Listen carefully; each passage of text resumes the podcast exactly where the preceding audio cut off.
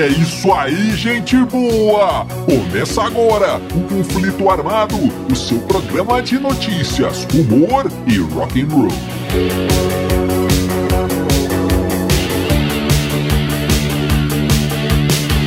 E vamos para as manchetes de hoje. Não é coisa pra se implorar. A festa mais louca dos anos 60. Não é coisa pra se implorar. Cuidado com o que você encontra na geladeira do David Bowie. A história de Keith Moon e o colchão d'água. O que tem em comum ABBA e Sex Pistols. Tudo isso e muito mais no conflito armado que começa agora. Eu sou Bob Macieira e aqui comigo no estúdio, meu arquirrival e melhor amigo Crânio. Tudo bem, Crânio? Tudo bem, Bob? Saudações, caros ouvintes. Tamo junto no rock. Tamo junto no Rock Crânio! E agora, sem mais delongas, vamos ao nosso primeiro assunto! E Crânio, para começar o nosso programinha de hoje, vamos falar de um evento muito louco que aconteceu em Londres no finalzinho dos anos 60, Crânio. Bora lá. Foi o é, The 14 Hour Technicolor Dream. Olha aí. Ou vamos traduzir para um sonho colorido de 14 horas, crânio. Olha. Que doideira, o que, que foi isso, crânio? Foi uma festa, um evento que simplesmente reuniu Pink Floyd, John Lennon, Jimi Hendrix, enfim, crânio, todo mundo que era alguma coisa em Londres no final dos anos 60 estava presente nessa festa, crânio, uma Doido, festa cara. de música hip e artes performáticas em geral. É, agora eu te pergunto, crânio, uma festa dessa que reuniu tantos famosos, tanta gente boa, você já ouviu falar desse evento? Nunca, cara. Nunca tinha ouvido falar. Pois é, nem eu nunca tinha ouvido falar, crânio. E por quê? Por quê? Porque ninguém nunca ouviu falar. Bom, uma das suposições é que todo mundo que estava lá estava tão louco que não se lembra. É, Faz sentido. quem lembra estava em outra dimensão e aí não tem muita certeza sobre o que aconteceu, crânio, é? Mas temos imagens para, para comprovar. Mas então tá, vamos lá, olha só. O evento aconteceu em abril de 1967 em Londres. Crânio, para ser mais exato, no Alexandra's Palace. Palace é uma casa de eventos, um centro de convenções de Londres, um local muito legal. Crânio parece um castelo, sei lá, uma coisa muito louca. Bom, enfim, rolou a festa e fizeram es- esse evento crânio para ajudar o International, International Times, é um jornal da contracultura inglesa, um jornal dos hips. Estava mal das pernas, crânio, e os caras resolveram fazer essa festa, juntar a turma toda, juntar a patota para arrecadar fundos para a manutenção desse jornal. Então tá, uma festa, muita música, muita arte multimídia, muitos e muitos doidões, creio. É, É, não faltava, Muitos né? e muitos doidões. O que mais tinha lá na, naquele dia É. era doidão, creio. Dizem que drogas lá era só você abrir a torneira que jorrava drogas. É, olha aí. É, creio. E olha só, é, a, a- na questão da arte aí, pra gente ter uma ideia, pro nosso ouvinte ter uma ideia do que, que estamos falando, vocês, todo mundo conhece a Yoko Ono, né? Então, Sim. a Yoko Ono era a artista típica que estava ali expondo as suas obras. É, os só para dar uma ideia. Mas o que acontece? O evento principal da noite seria, claro, o show do Pink Floyd. Pink Floyd, crânio que na época ainda não tinha lançado nem o primeiro disco ainda. O Pink Floyd ainda era capitaneado, ainda era liderado por Sid Barrett. É, o Sid Barrett ainda estava quase normal, crânio. É, porque depois ele deu uma pirada, né? Mas nessa época aí ele estava pirado mais menos um pouco. e olha só, Sempre o foi, Pink né? Floyd havia feito um show no mesmo dia na Holanda e chegou para tocar no, no, no Alexander's Palace às 5 horas da manhã, credo. Imagina isso! Um show do Pink Floyd às 5 horas da manhã depois de uma noite inteira de LSD e tudo mais uma Muito loucura. Imagina cara, que coisa, que coisa. Esse show foi legal, hein? O sol nascendo e o Pink Floyd tocando. Olha só, então tá bom. Mas uma coisa que ficou muito marcada aí, Crânio, uma história, é sobre o John Lennon. Dizem que ele ficou muito impressionado com uma peça de arte performática ali em especial. E o do que, e o que, consist, do que consistia essa obra, crânio? Era uma modelo.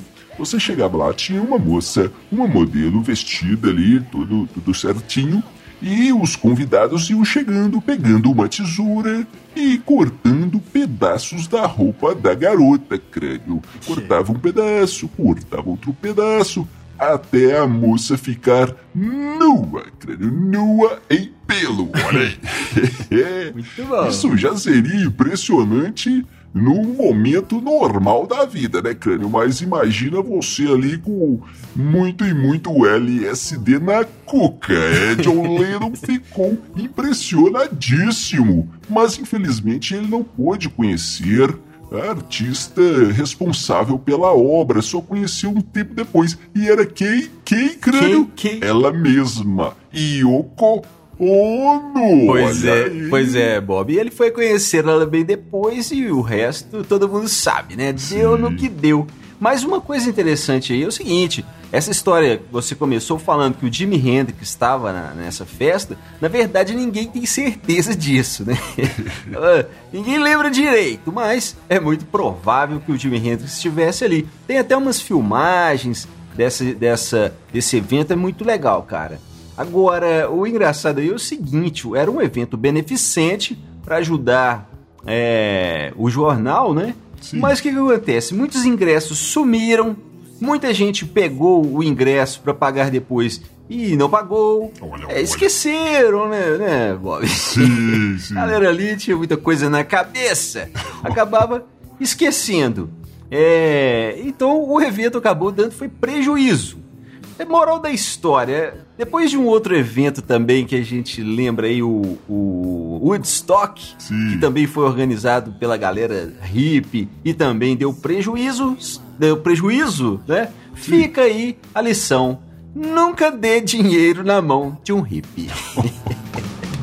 Talvez eu vá e não volte pra cá. E crânio! E essa história aqui, olha só. Sim. David Bowie, o camaleão do rock, crânio. Estamos aí então no auge dos anos 70 e, crã- e o David Bowie, crânio, no auge da loucura. E foi uma época pesada, pesadíssima pro David Bowie. Foi pesado, cara. Tem muita história é, dessa época. As drogas rolavam que nem água ali, crânio. O cara ficou muito mal, ficou magro, ficou esquelético, não ficou legal não.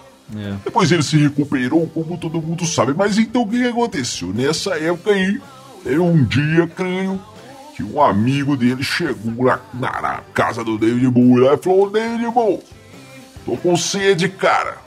Ou preciso tomar uma água gelada aí. Tem água aí, David Bowie? o David Bowie disse: sim, sim, pega na geladeira, cara. Vai lá, vai lá. Aí o, o amigo dele abriu a geladeira, crânio, e pegou uma garrafa e já ia virar assim no, no, no bico da garrafa. O David Bowie falou: Não, não, não, não, cara, essa aí não, isso não é água, não. Volta essa, essa garrafa aí pra geladeira e a, a garrafa de água é aquela ali. Aí o amigo dele pegou a garrafa e bebeu a água ali, crânio, tudo bem. Mas ele disse, ficou pensando e disse, ô David Bowie, mas o que que tem nessas outras garrafas aqui? Tem umas 20 garrafas aqui, cara, o que que tem aqui? Que negócio é esse aqui? Aí o David Bowie teve que confessar, crânio. Era, era o quê? Era urina. David Bowie com uma geladeira cheia de urina, crânio. É, Bob, por quê, né? Por quê? há controvérsias. Ninguém sabe exatamente o que, que é que o David Bowie estocava a Sim. própria urina em garrafas dentro da geladeira, mas a suspeita principal é o seguinte: há pouco tempo antes desse, desse ocorrido, Sim. o David Bowie tinha, tinha entrado numa briga, cara. Tinha rolado uma treta com o David Bowie e o Jimmy Page, guitarrista do Led Zeppelin. Sim. Eles estavam em Nova York, na, na, na casa do David Bowie, e rolou uma briga. Então supõe-se que o que aconteceu foi que o David Bowie cismou que o Jimmy Page estava fazendo uma macumba cara. Olha uma feitiçaria da brava lá pra contaminar a alma do David Bowie e aquela coisa toda. E ele ficou cismado com aquilo. Lembrando que o, o, o Jimmy Page gostava de uma, de uma coisa dessas assim, né? Uma macumba, uma ele, feitiçaria. ele, ele tinha comprado uma casa que era daquele famoso bruxo, né? O Aleister Crowley e tal. E gostava, né? de- de- dessa coisa aí de bruxaria e tudo. E o David Bowie então cismou que as bruxas iriam pegar a, a, a alma dele, fazer alguma coisa, e sei lá por quê. É, se a urina dele tivesse na geladeira, ele estaria a salvo. Então, sei lá, né, cara? Fica a dica aí. Hoje não sei mais, mas na época era perigoso, viu? Você tinha que prestar muita atenção no que você comia e no que você bebia, principalmente na casa de um rockstar. E crânio, e agora Sim. mais uma história do nosso sócio aqui, crânio. Ele, o homem, o mito, Keith. Ah, é, esse cara, esse está de Keith volta no é, conflito mestre. armado, crânio, nosso Mestre. sócio. É. E agora? Aquele lá aprontava. Olha, Nossa. aprontava pesado, crânio. O Pesado. que aconteceu? Certa noite, Moon estava num hotel em Copenhague. É, crânio.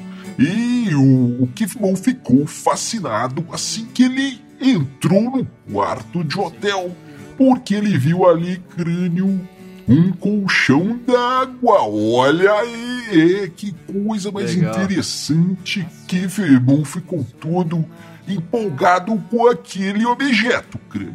Então, depois de pensar um pouco, ele teve uma ideia brilhante. Ele ligou para o quarto Sim. do seu companheiro de banda Pete Townshend, o guitarrista é, do The Who, ligou pro- Townshend e disse: Townshend, meu amigo, venha para cá, venha para o meu quarto imediatamente.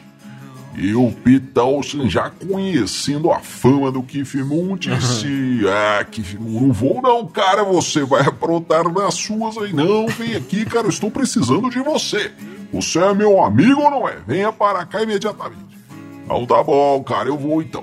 Aí, crânio Townshend chegou no quarto do Keith Moon e disse: O que que é, Moon? pra que você precisa de mim?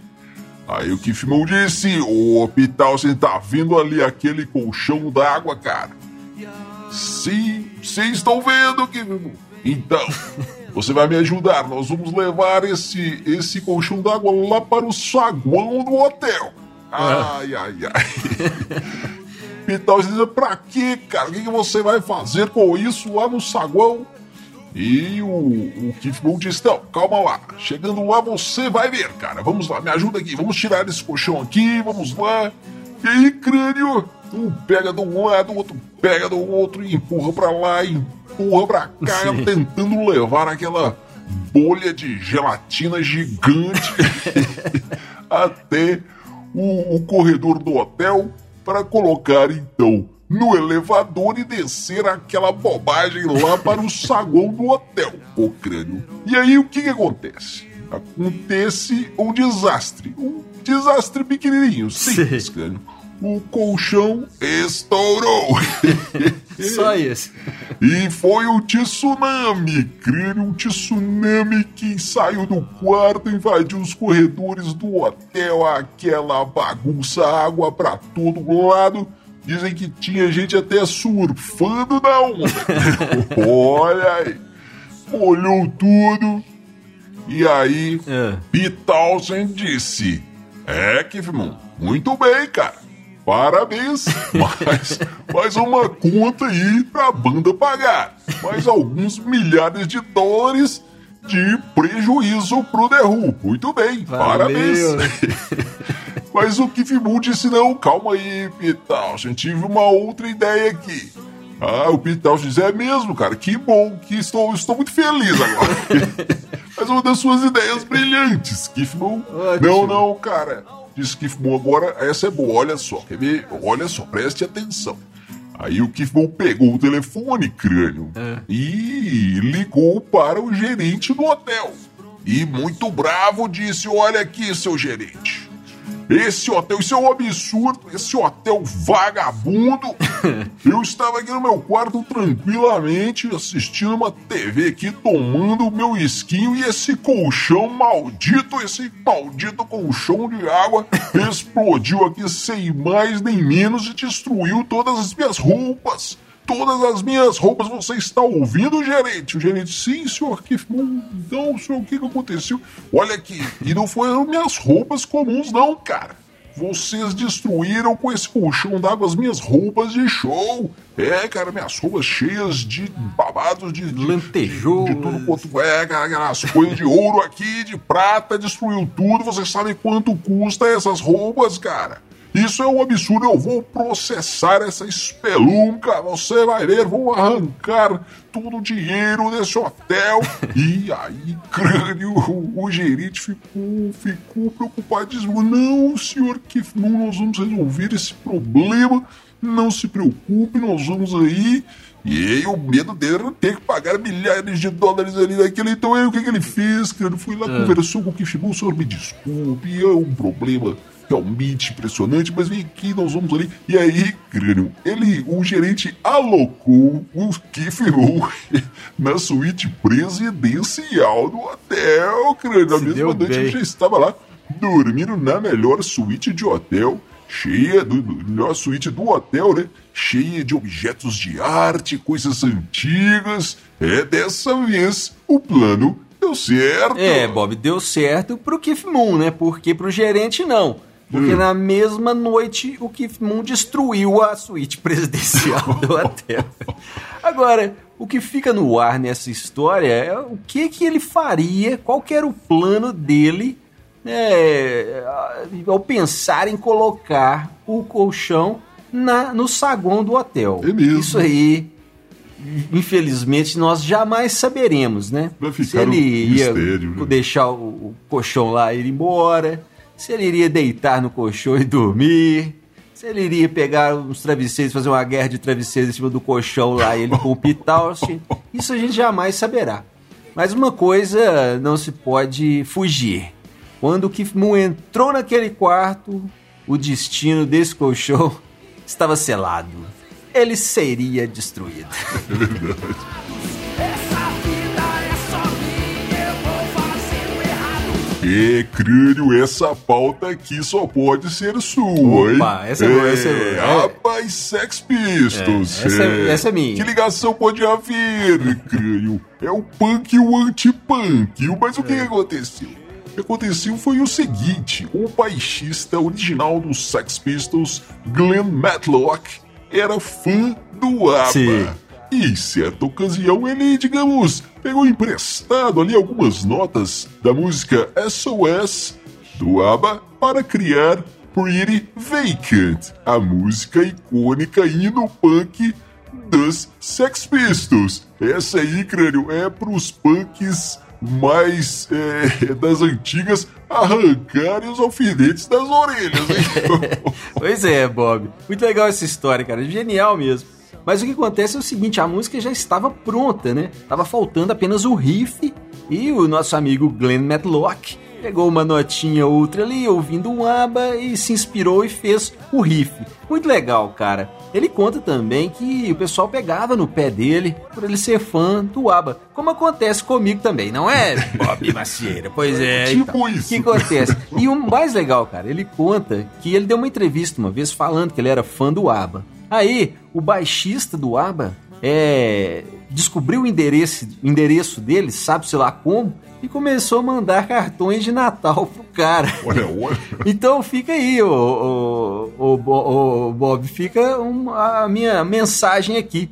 Benny, Bjorn, Anieta, Frida, se vocês estiverem ouvindo o conflito armado, quiserem me mandar cartões de Natal, hoje nem usa mais cartão de Natal, né? Não. Mas vocês podem me mandar aí um WhatsApp. Vou passar pra vocês o meu WhatsApp. Aí a gente troca umas mensagens lá. Um Feliz Natal em sueco. Olha aí, Crânio.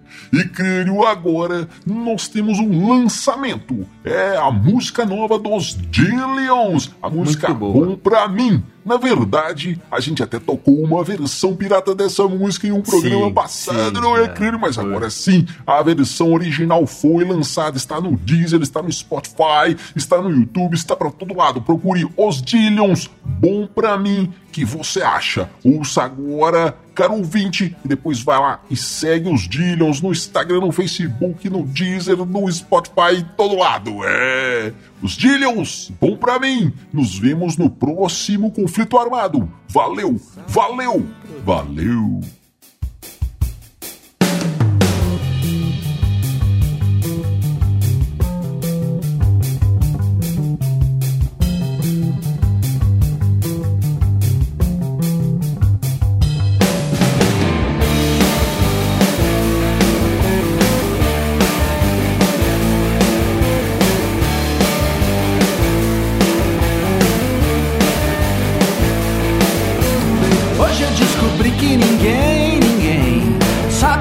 Bom pra mim. Ouvi conselhos, segui ideias, rezei pro Senhor do bom fim. Minha geladeira é um matagal, cheia de tudo que faz bem. Mas minha cabeça continua lotada de tudo aquilo que não convém. E com essa vontade clichê de beijar você e fugir pelo mundo. Sei que eu não sou nenhum príncipe, estou mais pra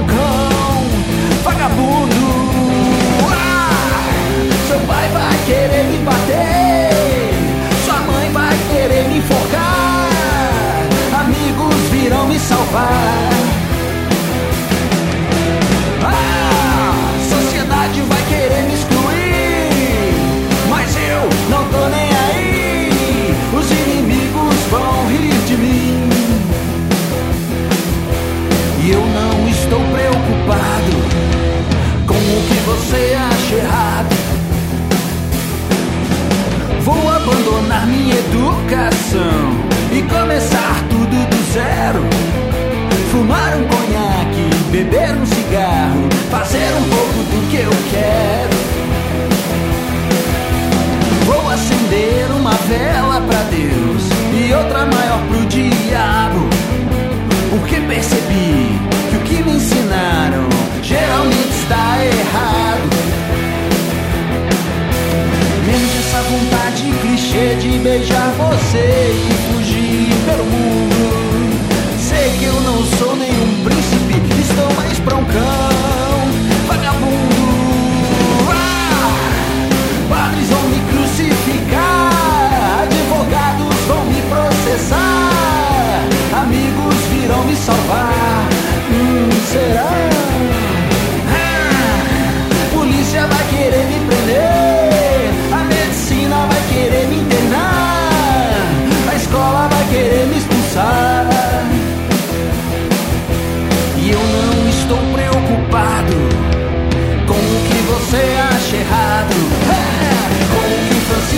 behind